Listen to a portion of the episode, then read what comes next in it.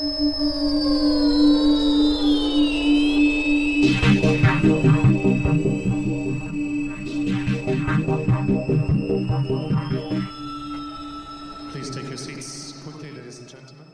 amigos de ESPN, una nueva charla, una nueva oportunidad, en este caso con otro gran referente del tenis sudamericano y obviamente argentino, Cañas. ¿Cómo andás, Willy? Hola, Dani, ¿cómo estás? Diez puntos, muy contento de que nos hayas dado esta oportunidad. Hace un montonazo que, no hablamos, nos hemos cruzado en varios torneos, pero bueno, cada uno con sus cosas. Hace, hace rato que, no tenemos la oportunidad de hacerlo. Así que voy a aprovechar eh, arrancando y, preguntándote sobre tu transición, tu etapa de junior, el paso hacia, hacia profesionales. A, muchos les ha costado, a muchos no. Eh, contame un poco cómo fue tu caso. No, la verdad que no fue, vamos a decir, mi, mi, transición a profesionales no fue de junior, no fue tan drástica. Eh, vamos a decir, todo fue preparado más para profesionales desde los 16 años. Junior no lo tenía tanto. Creo que, por lo que yo recuerdo, creo que después puedes hablar justo, hay muchísimos eh, de, mi misma edad, un año más grande, más chico. Pero creo que todos estábamos ya pensando en jugar satélites, de ir a la, parte profesional. La parte de junior para mí apareció un poquito de suerte, digamos. Eh, yo internacionalmente, en, cuando era primer año de 18, jugué COSAT, eh, pero nunca sabía, hasta mismo después, nunca supe que había un ranking eh, ITF mundial. Para mí era COSAT, y jugamos torneos de COSAT y no sabía que había que eso sumaba para hacer más. Y ese fue mi primer año de, 16, de 18. Y después el segundo sí jugué los torneos en Europa de la gira, vamos a decir, eh, ITF, eh, que fueron Roland Garros, Wimbledon, pero tampoco fue mucho más que eso, final del año, vamos a decir, el Orange, pero creo que todo se basaba en, en Future, bueno, ahora son los Future, pero en ese momento eran los satélites, y, bueno, yo ya el último año, vamos a decir, mío de juveniles fue cuando gané mi primer satélite, eh, entonces creo que la transición eh, no, no, fue, vamos a decir, tan difícil para empezar los primeros pasos. Sí, creo que fue después por ahí un poquito más difícil. A mí me costó mucho más la transición, vamos a decir, de Challengers a ATP, mucho que, más que la de Futures y para Challengers. Es así, por ahí me llevó un poquito más de tiempo de lo, de lo que me costó la primera. Quizás eso fue porque, porque eras bueno, digamos, o porque ya tenías tu, tu vista puesta en, en, en lo profesional eh, eso sucede si vos sentís con qué, si sentís que tenés armas, porque si no, creo que uno explora la parte junior al máximo hasta que, llega a su madurez. creo que no sé si, vamos a decir, no sé si fue primero porque fui bueno, no, nunca me, vamos a decir, nunca me consideré bueno porque nunca fui el mejor de, mi categoría, nunca fui el, vamos a decir, eh, yo el año que, vamos a decir, que jugué la gira ITF de juveniles, eh, yo hice cuartos de Roland Garros, cuartos de Wimbledon. Creo que estuve entre los primeros casi 10 del mundo en juveniles al final.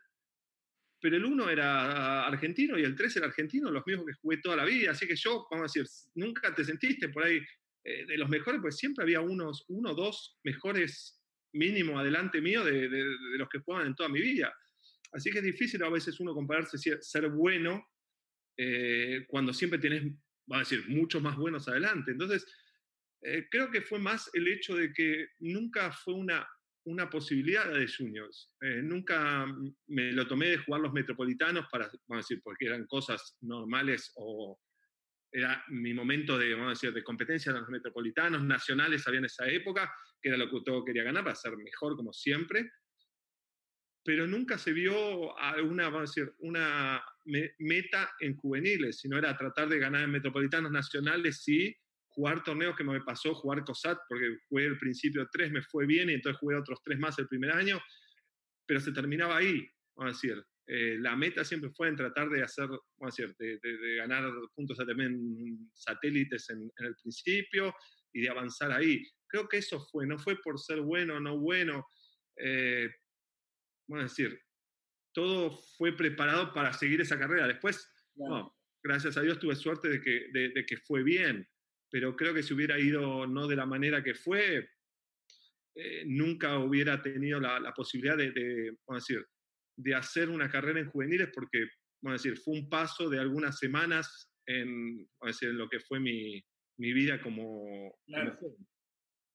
Pero como junior te fue bien en unos torneos COSAT, después fuiste, hiciste, hiciste dos veces cuartos en Grand Slam, digamos, estabas ahí entre, entre los mejorcitos, ¿no? Sí, vamos a decir, si lo pensás, no me fue mal. Eh, vamos a decir, perdí eh, Wimbledon, que fue en primera vez jugó en pasto, en cuartos, con, vamos a decir, sacando para ganar el partido contra Kiefer, que después, vamos a decir, uno de los mejores, después fue jugando en esas superficies. Pero siempre te vuelvo a decir, siempre había dos que ganaban el torneo. Entonces, vamos a decir, sí, fuiste bueno, sí, pero... Era la bueno. medida de bueno, ¿cómo es? Cuando vos tenés la medida de que si está bien, si todos hubieran, de los que competían conmigo todo mi vida, hubieran perdido en primera vuelta y yo había hecho cuarto, también me podría haber sentido bueno. Ah, pero si yo llego a cuarto, si los demás hacen, el año que yo hice cuarto Roland Garros, fue la final Zabaleta Puerta en juveniles. Claro. Entonces, eh, vamos a decir, eh, después voy a Lawrence, hago semi Lawrence y gana Zabaleta Lawrence. Eh, siempre tenía alguien que, vamos a decir, que hacía mucho mejor de lo que hacía. Entonces es muy difícil uno sentir que, sinceramente, creo que me, me ayudó, o no sé si me ayudó o no, pero siempre para mí el no creerse que uno es bueno, uno le ayuda a seguir avanzando. Creo que esa a veces es un, un error más después de ahora estar en otro lugar, más los padres muchas veces eh, a temprana edad lo quieren hacer sentir bueno al chico o que tiene buenos resultados en el chico. Y es, es muy difícil seguir creciendo cuando uno se siente ahí. Eh, más cuando sos joven. Entonces yo creo que eso me ayudó muchísimo a seguir tratando de buscar el ser bueno. El ser bueno eran los que, vamos a decir, los que avanzaban adelante y, y los que ganaban el torneo. Y por ahí también uno lo ve porque eran los chicos que compartiste toda tu vida, toda tu carrera. Entonces, por ahí si era de otro país, por ahí te hubiera sentido diferente. Pero para mí, vamos a decir, era bueno era llegar a tratar de estar con los que con los que jugaban conmigo, los que eran mi edad y estar adelante. Creo que eso era, a mí me ayudó mucho el, sentirme de esa manera y tratar de buscar, de seguir avanzando. Y bueno, esa fue la ventaja de tener la vara alta, ¿no? Y, y, tener esa, esa zanahoria ahí bien arriba. Eh, Willy, yo tengo un recuerdo. Primero te quiero preguntar sobre el año de tu nacimiento, que fue el 77, donde otro Willy, Guillermo Vilas, eh, tuvo su mejor temporada. ¿Tu nombre tiene algo que ver con eso o no? No, un momento se dijo, mi viejo creo que algún momento dijo, pero sinceramente no creo que fue nada de eso. Eh, mi papá jugó al fútbol, jugó en Platense en primera, jugó, y cuando se retiró empezó a jugar al tenis cuando yo, un poquito creo que después de que había nacido, así que creo que no sabía ni lo que era el deporte en esa época. Empezó a jugar con amigos, después se hizo fanático. Em, y por eso yo jugué al tenis, vamos a decir, más que a otro deporte, pero no, no, creo que... El nombre eh, no, no, no, tiene nada que ver con, con, con, el, vamos a decir, con el mejor que tuvo la historia en, en nuestro deporte en el país. El recuerdo personal que tengo tuyo cuando eras junior es estar entrenando en el Buenos Aires Lawn Tennis y que me diga el Colo que bueno, ahí viene un, viene un junior a, jugar con vos, van a hacer un par de sets. Y nos ponemos a, a pelotear, entramos en calor, nos ponemos a jugar esos sets. Y vos transmitías del otro lado de la cancha un hambre, un deseo, y hasta recuerdo que en una te acercaste a la red a ver si el pique que yo te había cantado mala realmente lo había sido. Y a mí en ese momento sentí dos cosas. Por un lado decir, no, mira este, mira este pendejo, me viene a cuestionar una marca. Y por otro lado, me quedó esa sensación, qué ganas que tiene este chico, qué hambre, cómo muerde en cada punto del entrenamiento, qué lindo. Esa, esa fue la, sensación más fuerte que me quedó. Después, a través de los años, eh, me di cuenta de por qué, ¿no? Sí, creo que, vamos a decir, a veces es uno, o a mí me cuesta, por ahí otra gente lo tiene más fácil. Yo personalmente a veces eh, me cuesta mucho eh, por ahí, no acordarme, porque me acuerdo de las cosas, sino eh, a ver las sensaciones que otros sentían. Sinceramente, para mí, porque muchos me dicen, bueno, lo que entregabas, lo que no entregabas. Yo siento por ahí cuando uno se compara, por ahí sí algo diferente a otros, pero sinceramente para mí era algo, era algo normal, no sé si era. Entonces, eh, por ahí de otro lado, cuando uno escucha, a veces hasta es muy agradable poder saber lo que otros sentían, lo que uno hace o lo que uno hacía. Y también que te recuerden esos momentos, porque para mí, como era tan normal, a veces uno pierde la noción de, de, de, esas cosas. Pero si te digo sinceramente, no era que algo que, no, sí, yo lo sentía, que era, para mí era algo normal, mismo me pasó toda la vida que si no lo hacía de esa manera, no sentía que lo estaba haciendo bien. Eh, entonces creo que esa es, vamos a decir, e, es la, es la realidad. Podemos me decía, sí, vos eras que buscabas, creo que era la, la, forma de que yo sentía de que realmente estaba haciendo lo correcto para lo que para mí era lo correcto para poder seguir avanzando. Entonces, creo que fue siempre en mi carrera fue eso, vamos a decir, en mi vida eh, tenística fue así. Nunca, nunca fue algo extra que busqué o algo así, no era la forma que sentía eh, que era la forma de entrenar y de, vamos a decir, de yo sentirme tranquilo, porque creo que es una de las palabras después cuando uno va creciendo, es tranquilo de que uno está dando lo máximo para poder hacerlo de la mejor manera, buscar lo mejor. Así es. Fuiste de los primeros de, de, la Legión que empezó a tener muy buenos resultados en, en canchas duras. ¿A qué lo atribuís? Vamos a decir,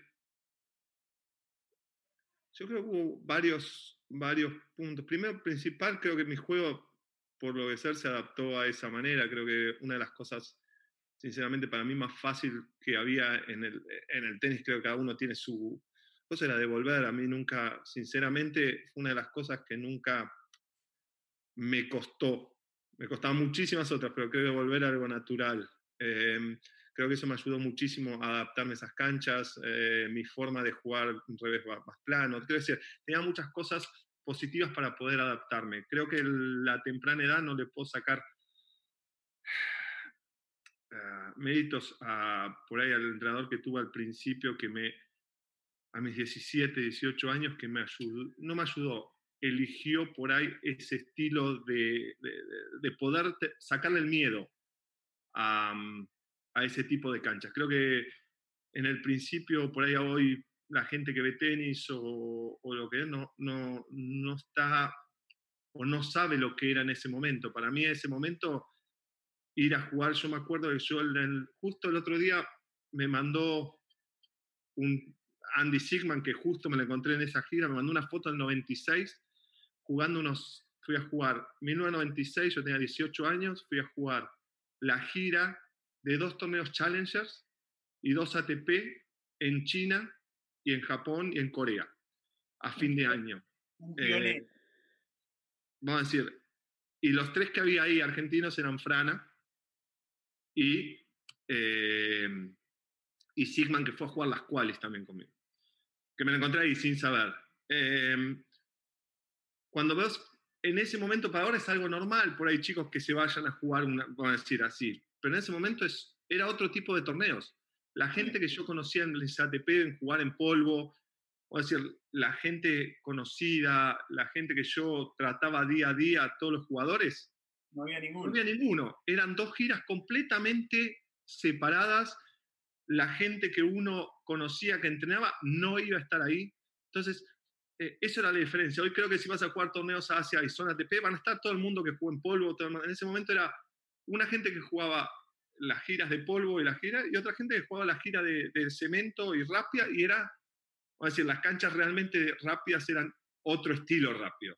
Eh, te tocaba jugar lugares que eran imposibles de lo rápido que eran, pero creo que me sacó el miedo a esa, vamos a decir, a, esa, a esa superficie. Por ahí él vio que se podía adaptar bien mi juego, o por una otra razón, pero bueno, creo que le perdí el miedo a esas, a, a intentar de jugar en esa superficie. Creo que fue uno de los, de los principales puntos porque fui uno de los primeros en tener, vamos a decir, resultados en ese tipo. Creo que después, eh, uno al, ver que uno, creo que eso después uno nos pasó lo mismo que nos pasó en toda la carrera.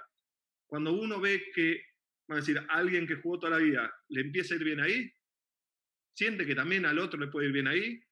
Y vamos a decir, la competencia sana que tuvimos, creo que todos nosotros, ayudó a que todos le perdamos el miedo, a que todos llegamos y que empecemos a, jugar en todo tipo de superficies. Y creo que, vamos a decir, nuestra, nuestra edad, no solo por nosotros, sino todos, creo que fue la primera transición de poder jugar todo el circuito round todo el año. Creo que antes, eh, vamos a decir, si era, me acuerdo cuando era Per Roldán, eh, empezaban en Casablanca y terminaban en los últimos torneos, no jugaban la primera etapa del año. Eh, entonces creo que desde nuestra edad fue el momento que empezás, que empezás a jugar todo el año. Cada season, cada dona. Entonces eso creo que empezó a partir de nosotros, por ahí un poquito antes, un poquito después, pero creo que fue en el momento donde también cambió un poquito la idea del, tenis como era antes. Sí, hablas de, cuando hablabas de ese entrenador, hablas del chino Gerosi, ¿no? Del chino Gerosi, sí.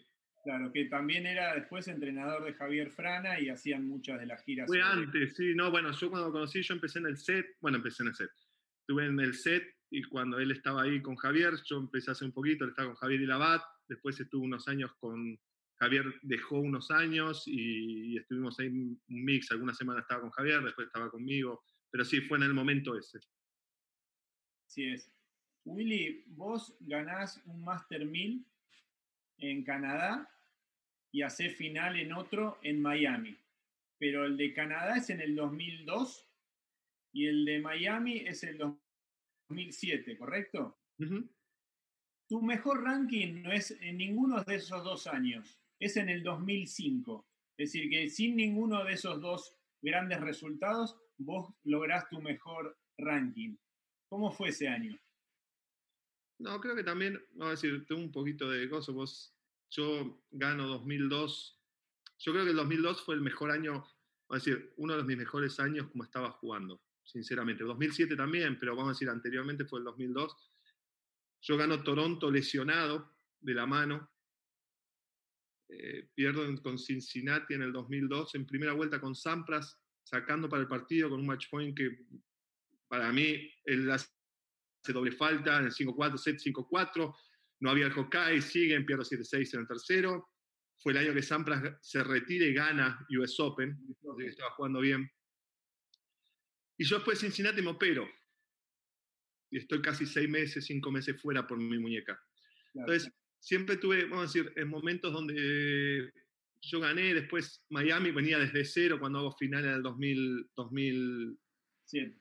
2007.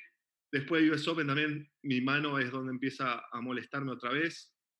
Después de US no, después de Roland Garros, perdón, me empieza a molestar otra vez, así que ahí también pasó. Em, creo que el, el, el, 2005 también cuando semi de, Indian Wells y todo, que también está jugando bien, pasa el, que fue el, ahí pasa el tema del doping, que fue cuando llegué a 8. Pero fue en el momento donde tuve más, vamos a decir, 2004 y 2005 fue en el momento donde pude jugar, vamos a decir, no el año concreto, pero desde un momento hasta el otro, donde pude jugar todo el año sin lesiones. Entonces creo que por eso fue donde, donde, vamos a decir, donde se marcó el mejor ranking por ahí pero yo creo que por ahí, si yo hubiera seguido en el 2007 sin lesionarme, o por ahí en el 2000, más que el 2002, eh, yo creo que por ahí, eh, vamos a decir, esos años hubieran sido donde podía haber también eh, llegado a, tocar el top 10. Pero bueno, todos son suposiciones, quiero decir, hoy por hoy todo eso no, podría, podría, pero bueno, la realidad fue que, que, dio así y, y, en el 2005 fue donde, donde llegué a estar entre los primeros 10.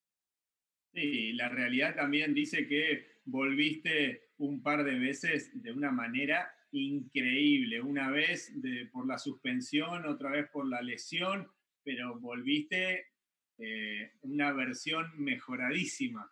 Eh, contanos un poco cómo fue ese, parate, ¿no? ya que hoy por hoy estamos viviendo también un parate tan importante, tan extenso. Eh, ¿Cómo manejaste vos todo ese tiempo que te dijeron? que no ibas a poder jugar, ya sea por la lesión o por la suspensión.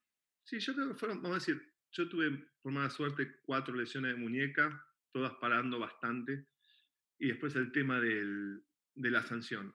Eh, yo creo que fueron, entre comillas, las lesiones que fueron antes de la sanción, me ayudaron un poco también a verlo, pero la verdad que, que fueron dos cosas completamente diferentes.